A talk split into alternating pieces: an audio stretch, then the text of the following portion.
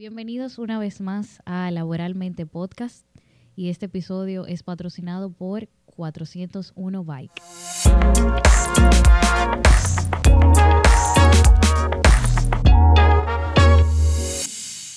Bienvenidos a un episodio más y en este episodio tengo a alguien a mi lado bastante propicio para la época, para este espacio y soy partidaria de que no necesariamente hay que esperar a enero para hablar de estos temas, pero sé que el cerebro como que se calcula y hace como un límite a enero o lo utiliza como el inicio de hacer cambios, de proponerse metas, objetivos.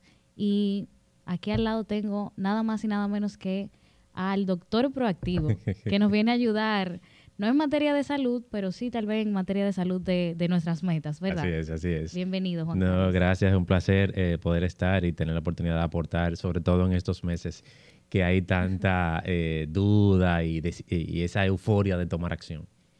Realmente sí. Tú sabes que a mí me gusta mucho eso de este mes, que aunque es un poquito cliché, está todo el mundo en la misma sintonía, pero realmente que es tu día a día, a pesar de, sin importar cuál sea la fecha del año, eso te llena como de ilusión, de que en verdad se puede iniciar a hacer algo, de que en verdad me puedo trazar metas y que las puedo lograr.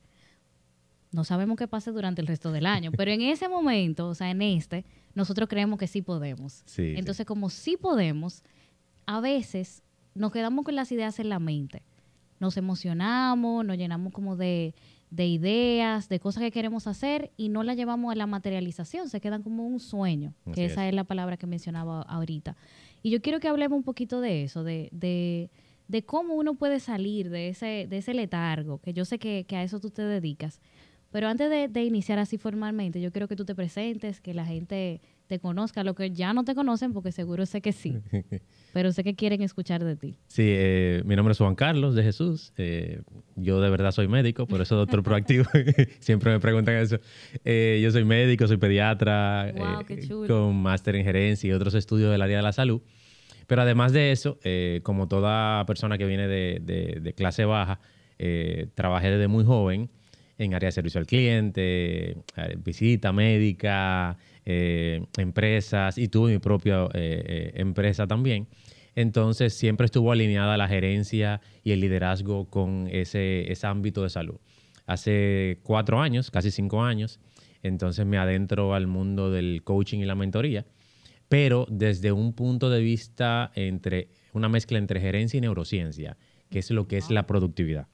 Y ahí empiezo como mentor con la marca Doctor Proactivo, que al inicio fue para personas solamente y como un hobby, y luego abarcó ya el área empresarial y corporativa y ya se ha vuelto eh, mi norte principal.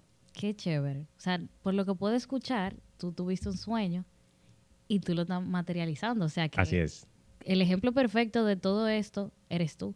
Sí, sí, sí. Y me sorprende bastante porque yo no sabía que tú eres doctor. o sea, yo sí me lo preguntaba, decía, doctor proactivo, está muy chulo el nombre, pero en verdad será doctor. Sí, sí. Como que, fine, pero en verdad está súper chévere. Y me gusta el hecho de que a pesar de que tú vienes del área de la ciencia y tuviste un poco de mezclas y de conocimientos que llegaron a ti por la experiencia con temas de negocio y eso, ¿te gustó más el negocio que sí, que, la medicina. Sí, llegó un momento donde yo me planteé eh, cómo yo puedo aportar a las personas desde algo que sea congruente conmigo.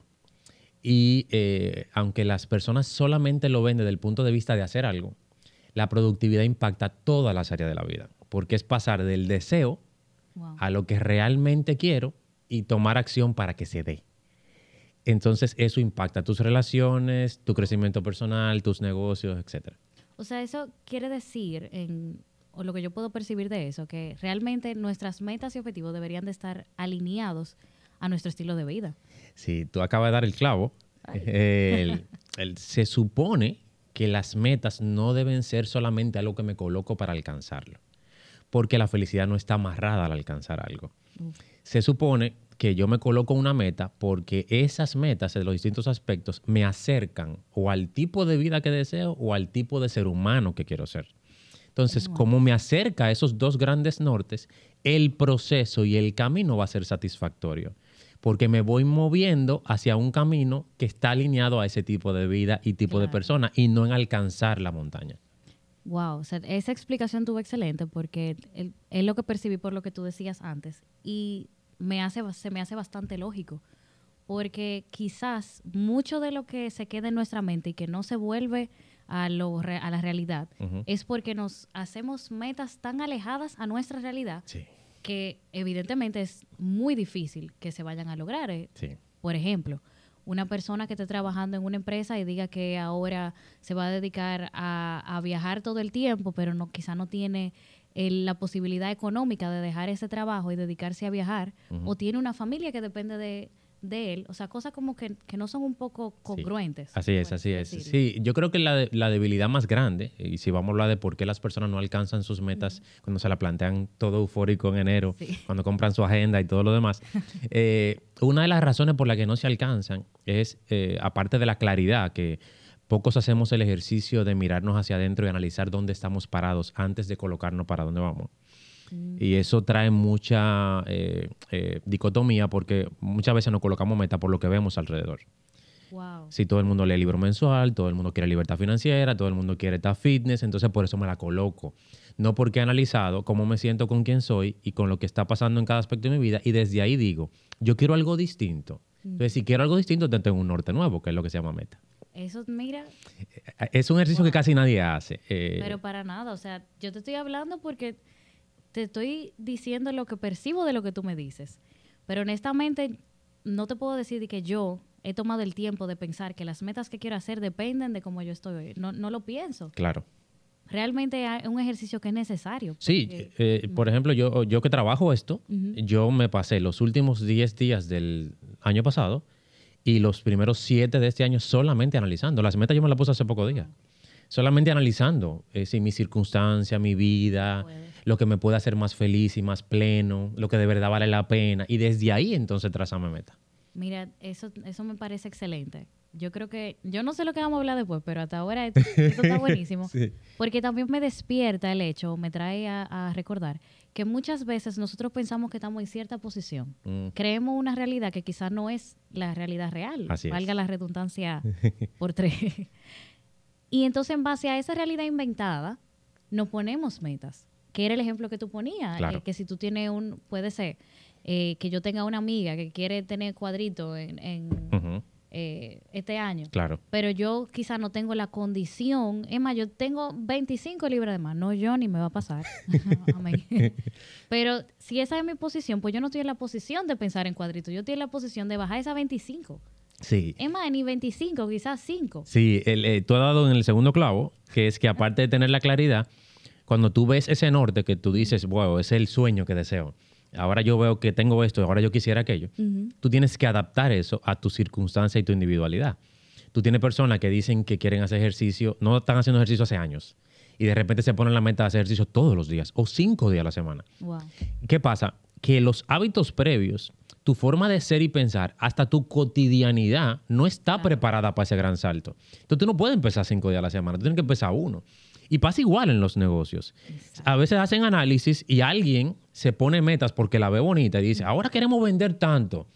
Estamos vendiendo esto, la meta es vender tanto. Sí, pero tú has analizado si es posible vender esa cantidad. O si tú puedes realmente vender esa cantidad. Y si es, y si vender esa cantidad acerca a la empresa su misión y visión y a lo que realmente desea y si tú tienes el equipo necesario para alcanzar ese número de ventas. Es el mismo ejercicio de claridad y de circunstancias. Tú no puedes plantearte simplemente algo porque suena bonito, porque entonces es un sueño, no es una meta. Exactamente. Solamente cuando tú haces ese ejercicio de claridad y, lo adaptas a tu, a tu circunstancia, es que tú puedes decir, ah, ok, yo lo que puedo lograr es esto. Y eso no quiere decir que seamos conformistas, es que seamos, seamos un poco realistas. Porque recuerda que todo lo que deseamos que no está va a implicar en nosotros sacrificios, hacer cosas que no hacemos o hacerlas más. Y en el caso personal, salir de la zona de confort, lo cual es muy incómodo porque da mucho miedo, ya yo no tengo control. Entonces, por eso es que debe ser lo más sostenible y real conforme a quien tú eres y también porque te facilita dar más pasos. Porque mientras más corta es la meta, es decir, en vez de hacer meta de año, que nunca recomiendo hacer meta de año ni personal ni de negocios, eso es un vision board. Ahora me quedé sorprendida. Cuando tú pones una meta de un año, un plan estratégico, tú lo que estás hablando es de la visión de lo que tú tienes, o un plan operativo. Pero el accionar en productividad es lo que yo tengo que hacer en los próximos tres meses, en el trimestre, y qué me toca hacer en el mes, y qué le toca hacer cada quien en la semana para acercarse a ese resultado del mes. Igual pasa con la persona. Tú dices, yo quiero rebajar 60 libras en el año. Solamente leerla me da pavor porque 60 es mucho. Ahora, si tú dices, yo quiero rebajar 15 libras en el primer trimestre, y eso implica que cada mes voy a rebajar un, promedio de 4 libras o 3 libras y algo, entonces tú dices, wow, es manejable. Exacto. Entonces ya no tengo esa presión y puedo avanzar y como voy a dar pequeños pasitos, va a ser automotivador. Porque yo me voy a ver acercándome más al resultado que me estoy planteando y eso me permite saber que, soy, que lo puedo hacer. Totalmente. Yo creo que esa, eso que tú dices al final es la clave total de esto, o al menos para mí ha sido así, que cuando uno logra ver pequeños objetivos alcanzados, es, un es una motivación total, porque tú dices, yo logré hacer esto, significa que el siguiente paso yo lo voy a lograr hacer. Exactamente. Y el siguiente también, cada día yo estoy más cerca de esa meta que me tracé. Exacto. Que es algo que no se percibe cuando, como tú decías, uno se pone metas enormes. que son imposibles, llega un punto en el que el cerebro mismo te lo hace entender. Claro. Que no va a pasar. Entonces tú te acomodas. Sí, y que la gratificación y el tú ver la posibilidad de que tú te estás moviendo es lo que te hace motivarte para seguir. Porque eso de, ah, eh, la disciplina, wow, se ve muy linda la disciplina, pero la disciplina no, motiva. la disciplina no motiva. Entonces, ¿qué pasa? No es que tú tienes que actuar solamente cuando estás motivado el por qué y el para qué son más importantes, son lo que te mueven. Pero tú tienes que ver cierta gratificación, tú tienes que darle algo al cerebro que él se sienta bien de lo que está haciendo. Y tú también digas, bueno, pero está valiendo la pena. Y pasa mucho cuando tú, por ejemplo, en el trabajo, a tus colaboradores, solamente te enfocas en cómo vamos con la meta final y no decirle, mira, para alcanzar esa meta hay siete procesos, ya tú lograste dos. Yo te aplaudo porque tú lograste esos dos procesos. Ya no movimos de donde estábamos. Entonces, esa visión de pequeños pasos es más sostenible y te hace ser más productivo. Me gustó muchísimo que mencionaras eso, porque era lo próximo que te iba a decir. Y es que a veces en el liderazgo de, equipos, no tiene que ser el liderazgo eh, de la empresa a nivel general, porque evidentemente ellos van a necesitar un feedback mucho más extenso que, que, Así es los supervisores quizás, o una gerencia más, eh, más cercana al operativo. Manejar personal, que es una tarea sumamente difícil por múltiples razones, eh, que no tienen necesariamente que ver con la persona que está contratada. O sea, ahí entra el manejo de la empresa, el, destino de recursos para los recursos que tiene la empresa, el nivel de liderazgo, y el nivel de información que manejan también. O sea, son, son muchas cosas, muchas eh, eh, eh, variables que se pueden dar para que un empleado rinda o no. Sí. Para ponerlo así, ¿verdad? Claro. Entonces, mucho de eso está en la comunicación correcta, y tú me lo mencionabas ahorita en, una, en una conversación que teníamos, en la comunicación correcta de la, la, misión, del objetivo. Claro. Que yo no sé por qué, quién fue que nos enseñó a nosotros que las metas y los objetivos son un secreto. Sí, sí, sí, sí, sí. Yo decía en las redes hace una o dos semanas y les preguntaba que si, que si lo compartían. Lo puse en una encuesta porque me daba mucha curiosidad. y la gran mayoría de personas decía que no la contaba. Y te cuento lo que yo pienso al respecto. Tú me dirás si, si estoy en lo correcto, si no. Yo pienso que hay que compartirlas por diversas razones. La mentalidad de no compartirlas es limitarte es como un miedo que uno tiene de que uno está creando un compromiso cuando lo dice que de verdad lo va a tener que hacer. Claro. Porque ya hay una responsabilidad con lo que tú dijiste, si tu palabra tiene valor. Exacto. Entonces también se le agrega el hecho de que tú comunicarlo te abre puertas.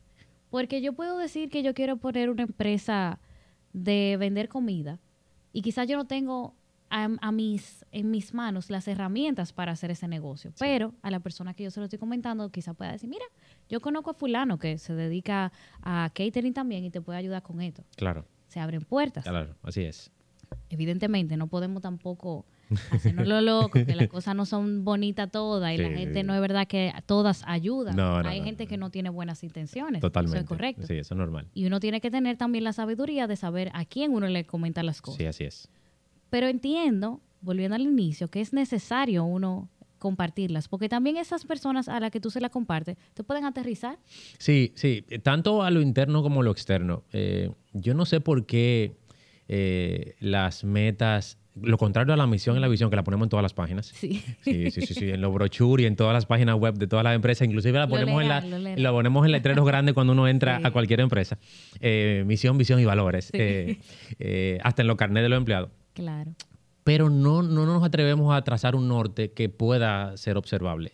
Y hablo de lo interno y a lo externo, porque te comentaba afuera que me ha sorprendido en estos años de, de, mentoría a equipos, a departamentos y a, recursos humanos, que los colaboradores, más de un 80% no conocen la meta. Solamente conocen lo que le toca hacer. Y eso es verdad. Y lo que le toca hacer desde el punto de vista operativo. ¿Y qué tú haces aquí? A mí me toca hacer esto y esto. Me toca mandar correo y recibir teléfono. Pero ¿para qué tú lo haces? Entonces, ¿cómo tú le pides a una gente que sea productivo si ni siquiera sabe para dónde va? Claro. ¿Para dónde que él está empujando? Y además, que tú estás sesgando las capacidades de ese individuo, porque tú estás viendo la función y no sus roles. Y esa persona tiene, un ser humano tiene, es un libro de capacidades que no están siendo aprovechadas porque tú lo estás acercando y le estás le está coartando su posibilidad de crecimiento.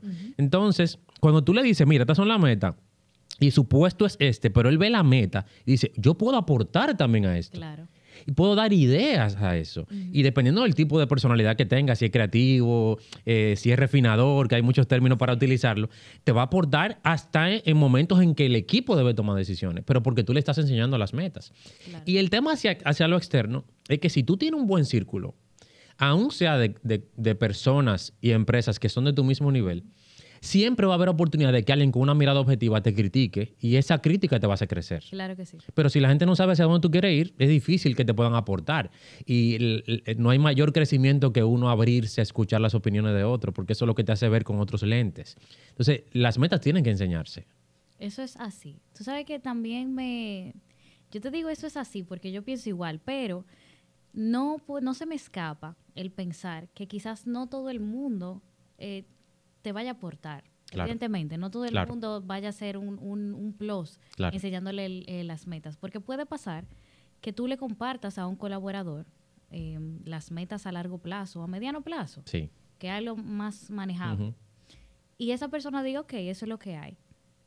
Pero su mentalidad ahora se ve sesgada, no por lo que tiene enfrente, sino por lo mayor. Claro. Y quizás su productividad baje.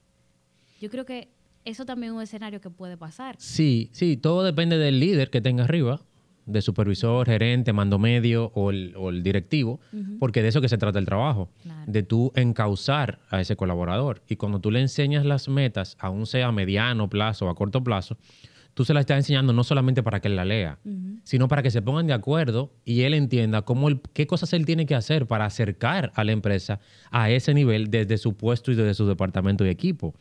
Si no, es como tú decirle a la gente, mira, esto es lo que te toca, simplemente haz mucho de lo mismo, pero no necesariamente eh, siéntete bien o gratificado de que tú estés empujando a la empresa hacia un sitio. Tú simplemente estás aquí para cobrar un salario. Entonces, después tú quieres que tengan empoderamiento, que tengan sentido de pertenencia. ¿Cómo van a sentirse parte de algo si tú no lo haces parte de algo? No saben de qué son parte. No, no, simplemente son un empleado. Exacto. Que, siempre va a haber. Eh, sí, cuando uno eh, tiene un empleo, la razón principal de ese empleo normalmente es por un beneficio económico que te permite acercarte a otras cosas en tu vida. Salud. Que diga que no, que se revise. No, no, no, no. El que esté de voluntario lo aplaudo. pero todo el mundo va por un cobro. Ahora.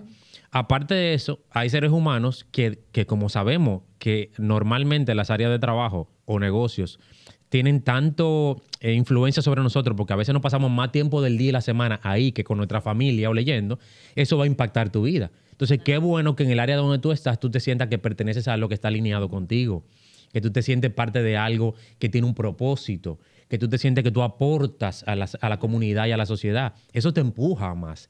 Pero todo eso se sabe cuando tú, tú, entiendes hacia dónde va la empresa. Claro. Y es parte de la motivación del, colaborador. Así es. Un colaborador, un colaborador que no sabe que lo que está haciendo tiene una consecuencia que está llevando a alcanzar metas, porque yo te aseguro que los gerentes disfrutan mucho cuando se alcanzan la meta. Sí. De muchas formas. Sí, sí, sí. sí. Una del bono y otra por... Exacto, de muchas formas. Y otra por gratificación, claro. Exacto. Pero realmente ese esfuerzo, ese trabajo, que para el empleado quizás fue algo monótono que hizo eh, porque le tocaba hacer, llevó a algo. Sí. Llevó a algo. Entonces, los que no son reconocidos, porque eh, el ser humano es complicado. complejo, complejo. Exacto, es, complejo. Entonces, el, el no identificar correctamente eso no solo te puede dar un empleado desmotivado, o bueno, si te da un empleado desmotivado, que se abre mm. En tantas cosas que el empleado que no quiere trabajar, que el empleado que te llega tarde, que el empleado que se va tempranito, que si tú necesitas un poquito más no te lo va a dar. Claro. O sea, son muchas cosas que se conjugan que, que son difíciles y tampoco me voy a hacer de la, de la vista gorda con el hecho de que es fuerte de, lado y lado, tú sabes. Hay un tema de, de, comunicación que tiene que darse y la comunicación aquí es sumamente importante. Más ahora. Y más ahora. Más ahora. Sí, sí. Sumamente importante. Yo creo que después de pandemia, de eso que impactó el mundo, eh, se ha dado un giro a las empresas y esa mirada de industrialización, de todo cuadrado, operativo, eh, y una mirada más hacia, hacia el bienestar individual y colectivo, hacia hacer más sinergia fuera de mi puesto y funciones, eh, inclusive la productividad más empática. Eh, tú tienes a veces, eh, tú a veces promueves una competencia no sana cuando aplaude a una persona que llegó al 100% de las ventas, eh, pero estaba en un 80 el mes pasado y tú tienes una persona que estaba en un 20 y llegó a un 60, a un 70 y tú no lo aplaudes cuando su esfuerzo fue mayor. No, y cuando viene a ver las condiciones no eran iguales. No, tú tienes personas tú tienes personas que tienen dos meses dando un 40, 50%, pero tienen un familiar con cáncer. Exacto. Entonces, e, esa mirada distinta al recurso humano, al colaborador, con un, viendo que es un ser integral y que lo que pasa en muchas de las áreas de su vida va a impactar a la empresa mientras él esté ahí. Eso, eso ha mejorado eh, después de la pandemia y yo creo que uno de los ejercicios que más se debe hacer en términos de productividad es que haya más espacios de interacción y, que los líderes sepan conocer más a sus recursos humanos. No desde el punto de vista de, tú tienes gente con muchas habilidades, pero no, no está alineado al puesto donde está. Y tú tienes personas que sí le gusta el puesto donde está, pero no tiene las habilidades. Entonces tú tienes que saber en qué momento mover las piezas o sacar las piezas. Totalmente. Porque eh, no todos tienen que estar dentro de Tú no tienes que tener obligatoriamente a alguien, pero también tú no puedes obligar a alguien a que esté en un ámbito donde no se siente como pez en el agua. Nunca lo va a hacer. Entonces, no hay crecimiento, no hay, no hay sentido de pertenencia y no va a haber una productividad máxima porque esa persona no está eh, conectada con eso ahí. Entonces, pero eso ahí, ahí tiene que haber mucha comunicación, mucha interacción, mucho análisis, mucho, mucho liderazgo, porque la única, la única forma que esa persona se abra es si siente que hay un líder real. Si lo que ve es una persona que tiene un puesto por arriba, y, y, quizá otro día hablamos de ese tema, del liderazgo moderno, porque el liderazgo que se ha vendido hasta ahora está amarrado a una posición superior. Y cada vez que yo escucho gente hablando de liderazgo, porque tu equipo, tu equipo, tus colaboradores, tus subordinados, eso no es liderazgo. Es decir, la persona tiene que obedecerte obligado porque tú estás encima de él. El liderazgo se da en todos los ámbitos, incluyendo los que están al lado, sobre todo los que están al lado, porque son actitudes de liderazgo. Entonces, cuando la persona entiende que, que por coincidencia quien está encima de ellos es un real líder, entonces hay una mayor apertura para entonces tú entender las circunstancias del equipo. Y qué bueno que tú traes el, tema del liderazgo, porque es, cierto. O sea, uno asume que el líder es tu jefe. Sí. El que está arriba, ese es tu líder. Y no necesariamente es así. No. Yo decía, me parece que en, otros episodios lo he mencionado, todos somos influencers. Así es. todo el mundo influencia a alguien. Todo el mundo influencia a alguien. Sin importar dónde esté, quién tenga eh, al lado, sea una persona que tiene pocos amigos. Es una persona que tiene una influencia sobre alguien. Sí. Entonces eso es el poder que uno tiene. Así es. Entonces nosotros tenemos que saber qué es lo que vamos a hacer con eso. En, el, en la parte corporativa, que se da bastante lo que hablábamos, de que tú tienes un jefe y ese jefe te da órdenes. Entonces tú respondes a esas órdenes y entonces existe una temática dentro de ese te doy órdenes que es la cordialidad. Entonces esa cordialidad se mantiene en el, hola, ¿cómo tú estás? Feliz año en este mes. Exacto. Todo bien, qué bueno, fine, seguimos. Eh, ¿Cómo vamos? Claro, claro. lo que te dije. Claro, claro pues ahí no hay apertura para que tú sepas si esa persona está pasando por algo. Y vamos a ser sinceros. Trabajo es trabajo. Sí, claro. No quiere decir que ahora vamos a ser amigos, vamos a ser familiares, vamos a ser eh, en llave y vamos a salir after work todos los días. No, no, necesariamente es eso. Claro. Pero como tú mencionabas, hay una humanidad dentro de ese colaborador, dentro de ese mismo jefe, dentro de ese mismo líder. Sí. Que hace sentido entonces a el trabajo. Yo sé que la gente en las redes me ha dicho bastante que yo vivo en un mundo muy ideal, pero en mi mundo ideal, que es el mundo ideal que yo quisiera ver, yo pienso que una apertura con un límite sano es algo idóneo porque eso es lo que hace que se limite lo que hablábamos ahorita, de la celebración, de los logros, personas con diferencias en, en las realidades. Así es, así es. No hay igualdad de, de, condiciones en ese caso, pero tú tienes que saberlo para tú poder decir que no hay igualdad de condiciones. Si tú no lo sabes, pues entonces no nadie lo puede adivinar. No, eh, como me ha tocado trabajar eh, temas de talleres, acompañamiento en empresa, eh, yo siempre trato de hacer hincapié que el trabajo en equipo no es necesariamente que pongamos una reunión y todo el mundo sepa lo que tiene que hacer, o que pongamos un letrero, o que hagamos un team building y todo el mundo brinque un fin de semana, es, es la posibilidad de que esas personas entiendan que lo que están a tu alrededor tienen habilidades y cualidades que pueden juntos empujar hacia ciertos nortes. Entonces, el que le toca ser líder, o los que le toca ser líder dentro de ese equipo, una de sus funciones principales es motivar, acompañar eh, ser a veces el que tiene que tomar, el que, el que asumir el riesgo y asumir que fue, tuvo falta, pero es la persona encargada de promover un ambiente donde exista una comunicación real y una empatía que permita que todos sepamos cuando fulanita le está yendo mal, posiblemente por esto y esto, ya yo lo estoy viendo, la estoy observando, deberíamos acercarnos a ella a ver qué le pasa. Totalmente. Entonces, eso va a permitir que el equipo de verdad haga y trabaje en equipo. No necesariamente porque lo empujemos y lo motivemos para que lo hagan o porque le digamos estas son las metas y tienen bono, sino que tú tienes que crear un ambiente donde el, grupo se vea como un grupo que pertenece a algo y donde todos queremos empujarnos juntos.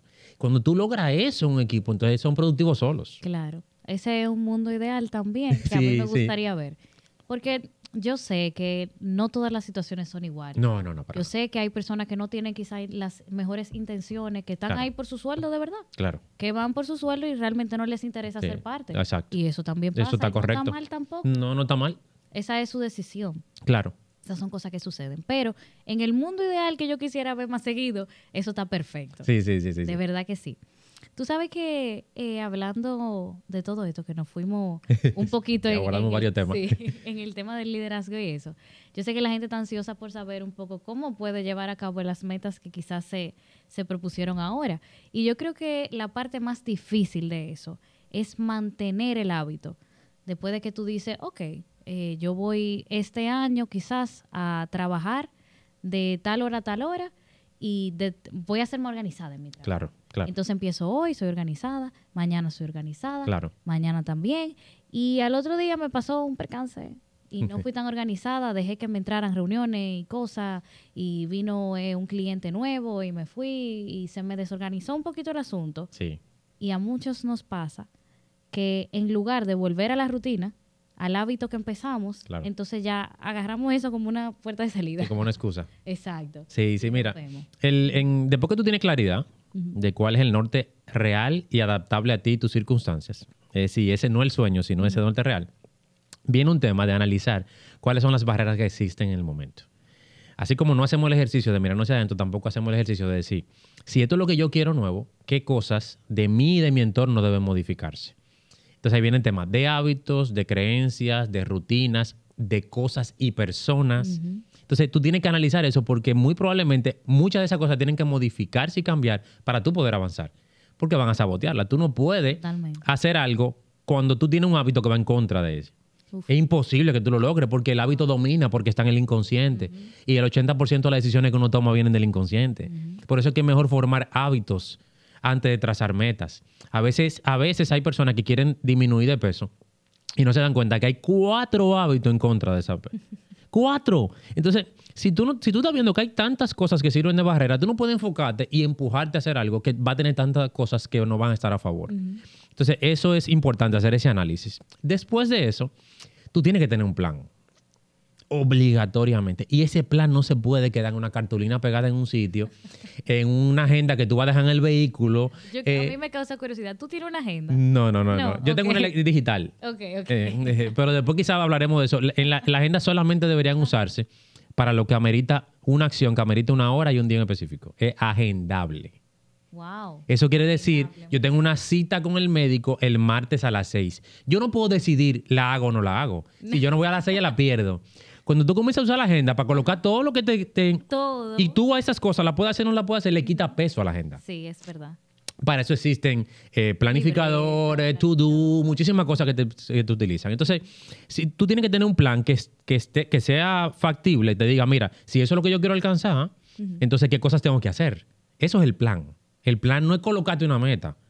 El plan es decir, si esa es la meta, yo tengo que hacer esto, esto, esto, esto, que en el trabajo son los procesos todas las pequeñas cosas que tú tienes que ir logrando semana tras semana para acercarte. En eso que tú tienes que enfocarte, pero para eso tú tienes que tener un plan bien detallado. Inclusive hasta indicadores para medir cómo tú lo estás haciendo, pero ya es otro nivel.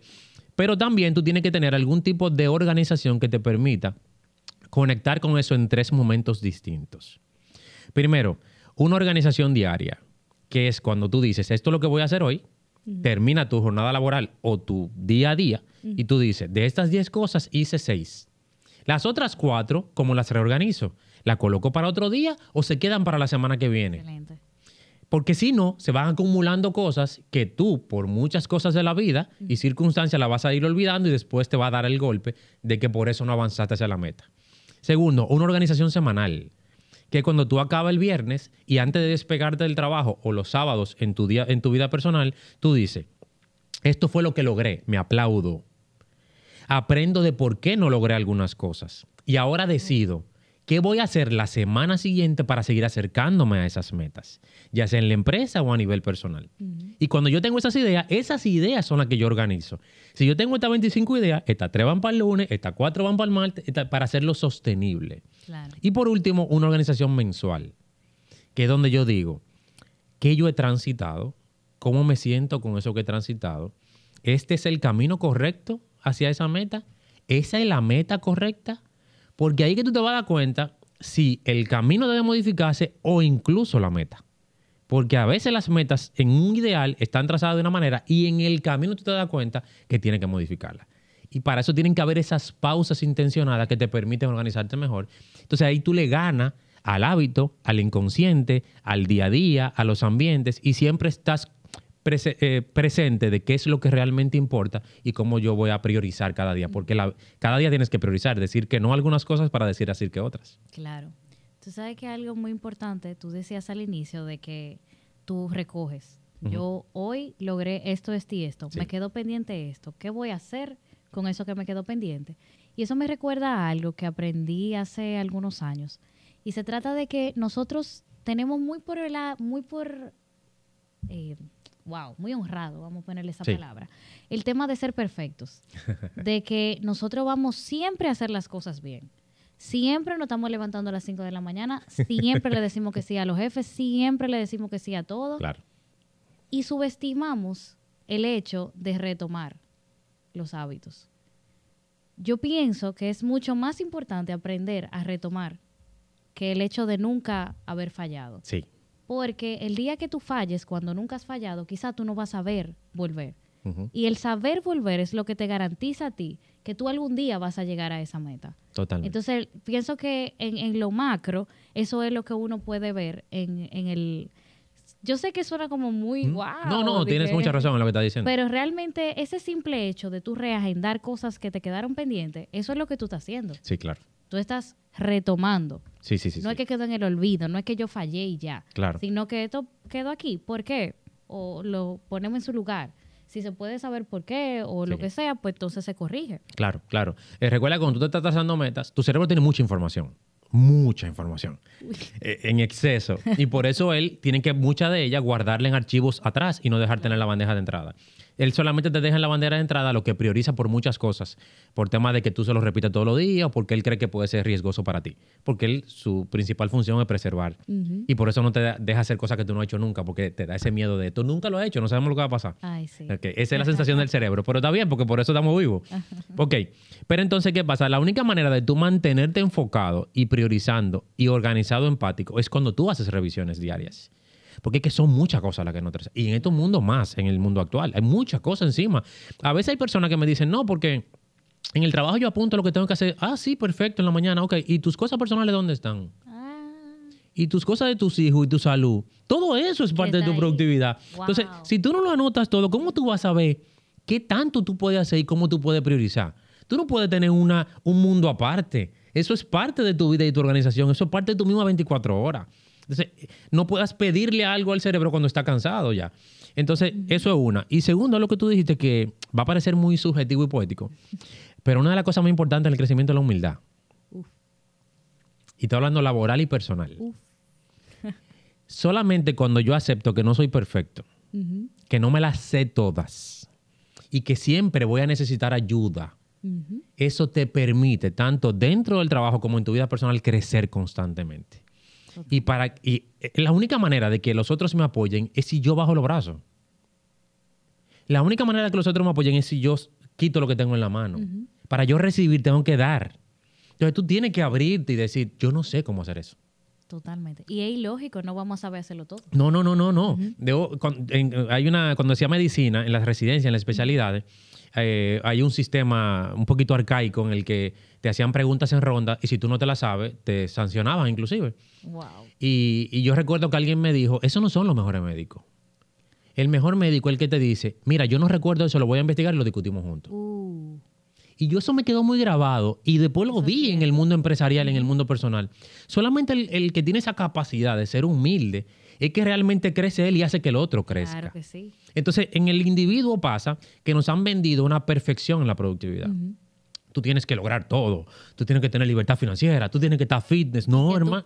No, hermano. Eh, cada quien tiene circunstancias muy distintas y el ser humano no puede dar más de lo que es y de lo que sabe hasta ese momento yo quizá no, no he conocido cosas suficientes o no tengo las actitudes suficientes o todavía no he aprendido la habilidad suficiente para darte eso que tú me estás pidiendo. Exactamente. Entonces, solamente cuando yo me digo, mira, yo, yo sé hacer hasta aquí, pero no sé hacer esto, es que el otro puede decir, pero claro, tiene que haber una receptividad empática al otro lado, ¿no? Claro. Tú deberías saber eso, no.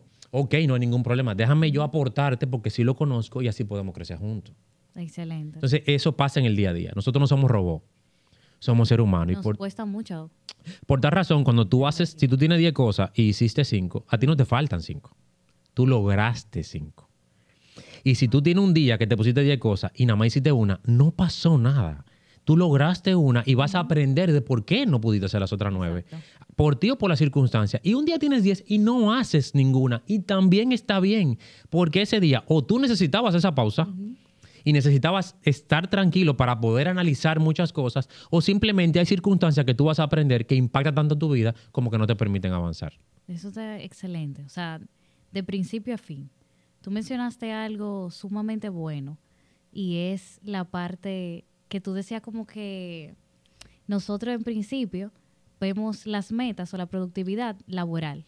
O sea, eso a mí me, me chocó aquí, porque confieso que soy una de las que anotaba, que ya no anoto tanto así, pero anotaba mucho eh, lo que yo iba a hacer. Y decía, ok, hoy me toca hacer esto, esto, esto y esto y esto. Y esa era mi lista productiva del día. Con ese nombre, mi lista productiva del día. Sí, pero después que tú cerraste esa computadora, tú hiciste 500 cosas más. Claro. Y eso no cuenta. Claro. Eso te consumió más todavía. Sí. Y quizá eso aportó a mucho de lo que tú mañana tienes que hacer. Así es, totalmente de acuerdo. O sea que es de igual importancia. Sí, y yo, creo que no le damos esa. No, yo, me he tocado acompañar a, como mentor a gerentes, supervisores y hasta CEO. Y una de las cosas más trascendentales es que la persona entienda que su vida productiva no es el trabajo. Wow porque no han vendido tanto de la industrialización eso, que uno cree que lo que uno hace por su salud y por sus hijos no es productivo, que eso no es productividad, y la productividad es todo lo que te permite acercarte a algo. Entonces, cuando tú analizas todo lo que tú estás haciendo en el día y que tú llevaste a tus hijos y le preguntaste cómo se sienten, y que comiste lo que debías en esa primera comida, y que le diste los buenos días a la señora del servicio de la empresa, y que te sentaste a escuchar a alguien que te pidió unos minutos de los empleados, y que aparte de eso mandaste los correos hiciste la llamada necesaria, que tú te das cuenta qué tan productivo tú estás haciendo. Y eso te motiva más como colaborador y como empleado. y te permite que tú seas más empático contigo. Y eso te va a brindar, te va a dar la oportunidad de que tú des más a la empresa. Yo tengo una pregunta antes de que finalicemos. Y es algo que yo he estado pensando hace varios meses. Mucha gente se pone metas, no necesariamente ahora en enero, en más adelante en el año, y dice, sí, esta es la meta pero yo ahora estoy demasiado ocupado. Cuando yo me libere, entonces yo inicio claro. a, lo que sea. Y te hago la siguiente pregunta de que si tú piensas que esa es la forma correcta de uno iniciar a hacer algo, esperar al momento perfecto para hacerlo. Wow, lo primero es que no hay momento perfecto. Eh, lo segundo es que muchas veces nos pasa eso porque estamos tan envueltos en el automático de los pendientes que no nos damos cuenta de las prioridades. Mm. Entonces, eh, lo obligatoriamente, yo lo decía en diciembre y le, invitaba a las personas que, que, escribieran, uno tiene que trazar innegociables. Y eso tanto en el área laboral como en el área personal. se nos olvida tanto eso. Hay cosas que sí o sí deben pasar. Porque si no va a terminar el año, tú no te vas a sentir feliz contigo, ni se te va a sentir productivo. Entonces, eso innegociable hay que trazarlo, hay que escribirlo, para que todas las cosas que van a llegar, que van a llegar, como los reactivos, a veces tú pones cinco cosas y te llegan 15 reactivos y te dice el jefe que son para ayer los 15, es, difícil manejarlo. Hay otros sistemas de priorización ahí, pero solamente cuando tú tienes innegociable es que tú puedes, a pesar de las circunstancias, no esperar a un momento ideal y perfecto, porque tú dices, yo tengo que sí o sí hacer esto. Claro, eh, eh, tanto en la nivel personal como a nivel laboral, para eso tienen que estar muy claros los por qué y para qué. Porque los por qué y para qué son más importantes que la acción. Porque los por qué y para qué son lo que te va a decir que cuando yo no estoy motivado, cuando no hay disciplina, cuando las circunstancias no, no son las adecuadas, yo como quiera lo voy a hacer. Claro. Entonces, eso es algo quizás no se trabaja tanto el por qué tú tienes que hacer eso, el para qué tú tienes que hacer eso, y ver si la persona está entendiendo lo que tú le estás diciendo, y si conecta y está de acuerdo con lo que tú le estás diciendo, para poder tomar decisiones aun cuando el tiempo no sea perfecto. Y otra es que sí es verdad, porque hay que ser empático, sí es verdad que hay metas que uno se la traza por gusto, porque llegó enero, y ese no es el momento para trazársela. Sí es verdad que hay circunstancias en las que tú no puedes trazarte esa meta. Por ejemplo, personas que dicen, yo quiero aumentar mi masa muscular y tonificar, y para eso necesito apuntarme a un gimnasio, pero ni tienes el tiempo suficiente, ni tienes el dinero para hacerlo. No lo haga, no te ponga esa meta. Porque va a ser insostenible y vas a botear otras. Tiempo calidad con tus hijos, eh, más eh, crecimiento laboral, eh, ahorrar, porque tú estás poniendo algo que tú no puedes sostener. Entonces, sí es verdad que hay momentos donde lo que tú te estás planteando no es el momento de hacerlo sí hay cosas que tú puedes modificar y acercarte quizás a un norte muy parecido e ir dando pequeños pasitos y no necesariamente alcanzar esa meta. Pero hay que ser empático con uno mismo al momento de trazarla. Y entenderlo, sí, sí. Totalmente. Yo creo que esta conversación está muy buena y que podríamos seguir aquí toda la noche pero hay que, hay que terminar. Sí. Para, hay que irse para poder volver. Claro, totalmente. Y yo creo que la gente va a querer que tú vuelvas, porque, o sea, bien, aprendimos mucho contigo, pero hay tantas cosas que a nosotros en el camino se nos olvida y que yo sé que aquí tú vives en esto todo el tiempo. o sea, tú tratas con personas en todas las etapas de sus, de sus objetivos y me imagino que lo ves bastante.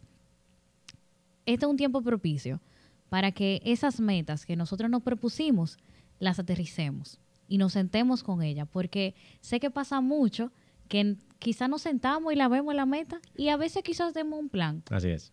Pero no hacemos nada. Entonces hay que actuar. Sí. Porque pienso que lo pusiste en un post, que las metas, o exacto, que las metas sin un plan son un sueño. Son solo sueños. Es simplemente eso. y para soñar vamos a dormir, ¿no? Soñar es fácil. es bien fácil. Entonces, Juan Carlos, compártenos tus redes sociales nuevamente para que las personas puedan eh, seguirte. Y sé que tú tienes por ahí un taller. Sí, sí, sí, sí, Sería muy bueno que la gente esté enterado sobre eso. Claro, en las redes sociales como arroba DR Proactivo, de doctor la, abreviatura, en todas las redes sociales. Y si este febrero 11 está el taller Convierte tus sueños en metas, que es un taller presencial de cuatro horas donde se va a hacer un recorrido de productividad, sí. Todo el tema de claridad de qué realmente quieren, cuáles son los hábitos y rutinas que deben trazarse y cómo, y luego ver cuáles son los sistemas de organización y herramientas, porque hay muchas herramientas en el día a día que pueden servirte para acercarte a esas metas y no pasar otro año simplemente por pasarlo. Yo no sé si tú has visto el, el video o el meme que habla de eso mismo, cuando llega el año que se está acercando ya, que la gente agarra la misma meta del año pasado y le borra el año. y le borra el año. Siguiente año. Claro, claro, claro. Yo sé que a los oyentes y a las personas que nos siguen no le va a pasar eso Exacto. Gracias por su tiempo, gracias por escucharnos y nos vemos en la próxima. Esto es Laboralmente Podcast.